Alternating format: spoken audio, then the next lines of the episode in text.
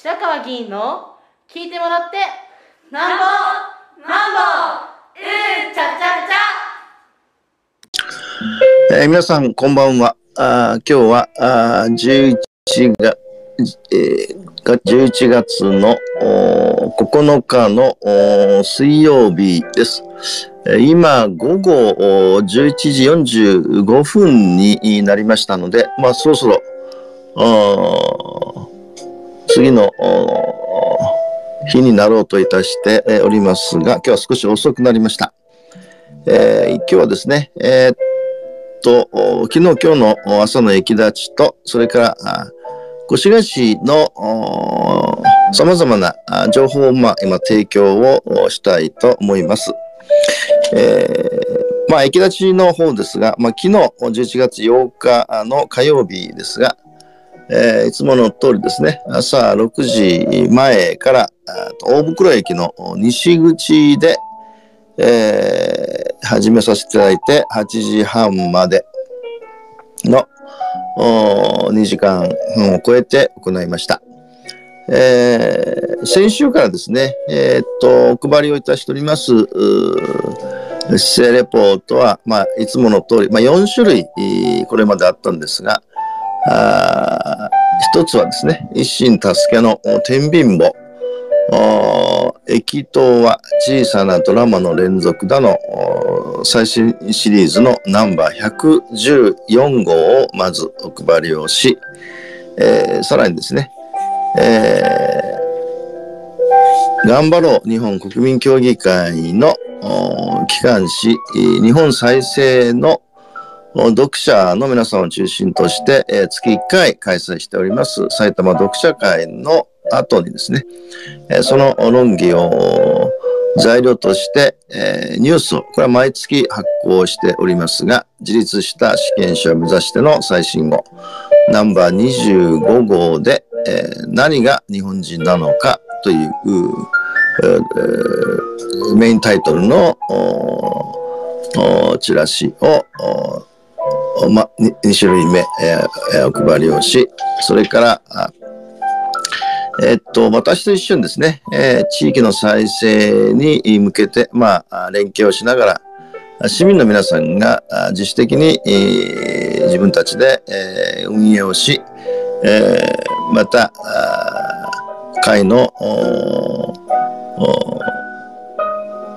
活動を続けているチーム白川がありますが、そのチーム白川が、えー、発行しております解放誌、名前はトライチャレンジと言いますが、このトライチャレンジのこの、ま、最新号でナンバー39号で、えー、この3種類目ですね。それから4種類目は、先月から、まあ、これを毎月発行するようにしましたが、今月の白川秀次ということで、えー、まあ、その月のですね、私の1ヶ月間の今予定や行動について、まあ、11月になりましたから、今月は11月になりますが、あ駅前、え市民対話集会をはじめですね、えー、タウンミーティングとか、えー、その他ですね、えー、私の1ヶ月の中の活動を記載しておりますが、ああの、まあ、この形式はですね、前も言いましたが、あの、スーパーでよく、おやすりとか、ああよく新聞に入っていますが、あのような、まあ、雰囲気でですね、えー、チラシを、まあ、相当になってますが、砕けた形でのチラシを作り始めて、これ、先月からやり始めましたが、今月に、えー、11月号、まあ、この4種類を実は配ってたんですが、えー、この昨日火曜日からですね、もう1種類、5種類ですね、ちょっと多いかもわかりませんが、えー、白川秀次のオンラインターンミーティングの11月分の11月26日に開催いたしますが、そのご案内のチラシということを昨日から配り始めました。で、えー、っと、昨日はですね、えー、70、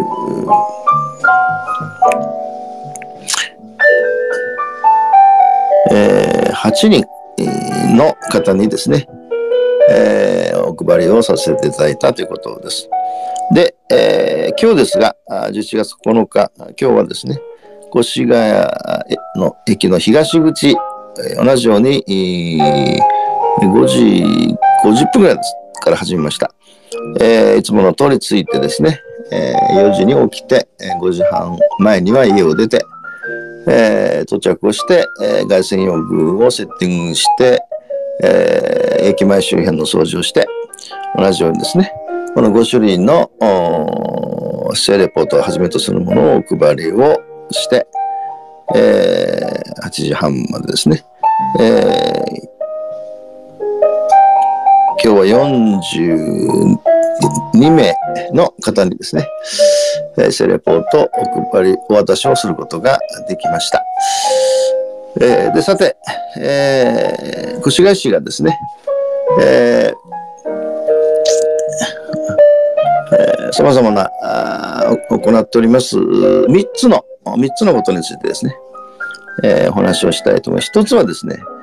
えー、集団的いちご観光農園第2校区、校区というあの工業の子に、えーえー、区ですね、校区の開園についてということで、えー、っと、この第2校区についてですね、えー、事業主体であるですね、いちご未来社、いちご未来社っていうですね、これは株式会社のいちご未来社ですの、農園の整備工事が完了して、えー、10月18日に整備関係者によってお披露目式が行われました。えー、で、えー、この観光農園の開園予定ですね、えー、は、令和5年1月5日、まあ、来年の1月5日ですね、えー、なってるんですが、あもしですね、あの事前にえー、これは議員に向けてですが、あの、見たいということならば、連絡してくださいというご案内が来ました。で、えー、農園の名前ですね。これは、えー、越谷いちご未来園ということで、えー、越谷市増森の2丁目にあります。で、面積はですね、2ヘクタールという結構広いですね。えー、それで、えー、っと、栽培の品種、いちごの品種ですが、あ埼玉県産甘り、それか紅ほっぺ、それから夏秋いちごと等ですね。まあ、いろんな種類があるということで、で、整備の実施年度っていうのが、令和3年から4年度までかけて、まあ、先ほど言ったように、えー、やりました。で、その、いつ出荷をするかというと、令和4年、まあ、今年の 12, 12月、まあ、来月からですね、出荷をし、で、そのところで、えー、いわゆる、え、いちご農園、観光農園ですね、を、先ほど言いましたが、令和5年1月からやる予定にしているとということで、まあ、皆さん楽しみにしていただきたいと思います。これが一つです。それからもう一つですね。これはですね、えー、っと、情報セキュリティ事故等の状況に関する情報提供ということでですね、えー、っと、まあ、要するに情報セキュリティの、まあ、事業のですね、えー、公表という、つまり、えー、何らかのセキュリティの事故があったら公表しますということをですね、令和元年の7月からあ、まあ、ずっとやってるんです。定期的にやってるんですね。で、今回は令和4年度の上半期、えー、上半期のはあ4月から9月の事項を、まあ、公表していると。でこれは、まあ、あの、越谷市のホームページに載っているんですが、えー、と、その概要はですね、えー、事案の件数ですが、まあ、送信先を誤りましたというのが6件。それから、誤った記載、誤った通知が4件。それから書類とかですね、媒体をなくしました、紛失しましたっていうのが3件。それから事務、事故が1件ということになっています。まあ、ちょっとどんなものがあるかって、もう全部この紹介するのはあれですが、あまあ、少し具体的にどんなものかって言った方がわかかりやすいと思いますので、少し何件か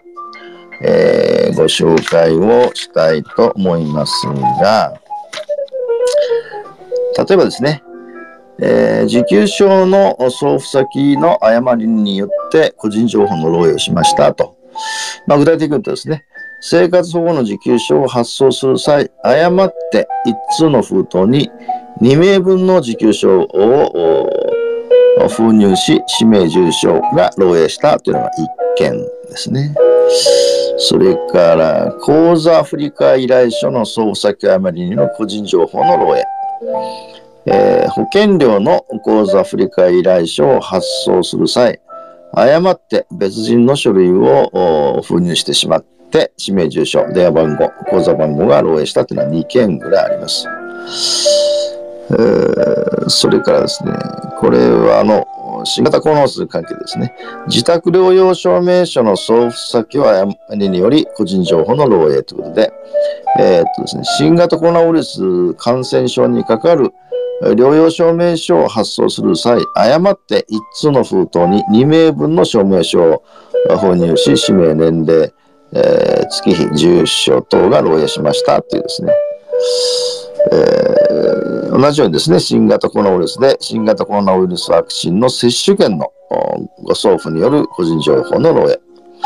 えー、新型コロナウイルスワクチン接種券を発送する際、誤って1通の封筒に2名分の接種券を封入し、氏名、住所、生年月日を漏洩いたしましたという件ですね。えー、それからですね、これは、市ホームページに公開した会議録の、墨消し処理、いや、あの、なんて、黒塗りするやつですね。えー、市ホームページに公開した会議録について、編集ソフトを用いて、えーえーえー、黒にですね、墨消しをしたが、処理に誤りがあり、えー、その箇所が回覧可能な状態になってしまったため、えー、しまったと。で、個人情報や機密漏洩の漏洩はないけど、あまあ、一件ありましたというような、まあ、いくもっとあるんですが、あちょっと細かくやるとですが、あえうん、ということで、えー、まあ、これが漏洩した。まあ、漏洩したということをきちんとですね、あの、こういうふうに公表するということが非常に重要で、もちろんこの誤りがあってはダメなんですが、まあ、公表するということは非常に重要なことで、えー、まあ、あの、まあ、こちらが始めたもので、えー、は半年分のことについて、えー、公表しましたっていう、これはもう、担当は、まあ、副市長なんですが、越谷市最高情報セキュリティ責任者の副市長となっています。で、えー、3件目はですね、これは、あの、パブリックコメントの関係で、えっ、ー、とですね、まあ、第2期、越谷市子ども子育て支援事業計画中間年の見直しの案についてのパブリックコメントを実施しますということで、えー、と平成2年度に策定した第2期越谷市子ども子育て支援事業計画で、えーまあ、令和4年度は計画の中間年、まあ、真ん中年ですね。中間年で、え中間年の見直し案を、まあ、作ったと。で、えー、続いてはですね、越谷市の自治基本条例第26条に基づいて、えー、市民にいわゆるパブリックコメントですね、公募し、意見募集を実施したしますので、ということで、えっ、ー、と、期間はですね、令和4年の11月の16日、まあ、水曜日から令和4年の12月の15日まで、つまりまあ約1ヶ月間ですね。で、えー、意見募集方法は、えー、子ども施設推進課、あるいは情報公開センター、あるいは各地区センターに計画達成及び意見用紙を設置しているので、まあ、これに書いてくれということで、えー、っと、まあ、中間年の見直し案はですね、越谷市のホームページに、えー、公開をすると。あそれから、まあ、広報越谷の11月号に募集の記事を掲載しますということで、えっ、ー、と、意見の提出方法はですね。えー、そして、まあ、意見用紙に住所、氏名、電話番号を書いた上で、えまあ、えー、下記のどちらかの方法で出してくれと。一つは、まあ、各施設等に配置されている意見回収箱、回収箱がありますので、そこに入れ投函してくれ。あるいは子ども施設推進課へ直接持参するか。あるいは郵送か、ファックスか、電子メールにて提出してくださいということで。ちょっと内容はですね、ちょっと熱いものが、なので、えー、まあ、あの見てほしいんですが、まあ、あのこの計画をする経緯と理由だけですね、えー、お知らせをしたいんですが、えーと、第2期越谷市子ども子育て支援事業では、将来人口の推計及び子育て支援のニーズを踏まえて、えー、子ども支援サービスの量の見込みを定めて、その量にどのように、えー、対応していくか、えー、確保方法、まあ、やり方ですね、を掲載していますと。で、えー、本誌ではですね、子育てと就労の両立を支援して、一層拡大、拡充していくために、えー、令和2年度及び令和3年度ですね、おいて、えー、計画上の見込みよりも多くの整備を行いましたと。で、さらにですね、えー、保育利用率についても今後さらなる上昇が、あまあ、要するに保育のニーズが高いということですね、予想されるため、えー、提供体制の一層の拡充を行いましたと。で、さらにですね、えー、新型ウイルス感染症が、まあ、この3年ぐらいありましたので、多くの事業への影響を発生しておりますと。で、したがって令和3年度までの実績を踏まえて、量の見込みと確保方策を見直すものです。ということで、まあ、そういった見直しが行われるということになっております。えー、まあ、もしですね、まあ、パブリックコメントを出したいという方は、あ市のホームページで詳しく出ておりますので、それを見ながら出さ出していただければと思います。えー、あ、えー、すでに、えー、時計が12時を少し回って、えー、11月10日になりました。まあ、これから、えー、っと、休んで、また朝の4時に起きて、えー、今日の朝の駅立ちはあ午前6時前から北越谷駅の、まあ、東口を予定してますので、まあ、これからあ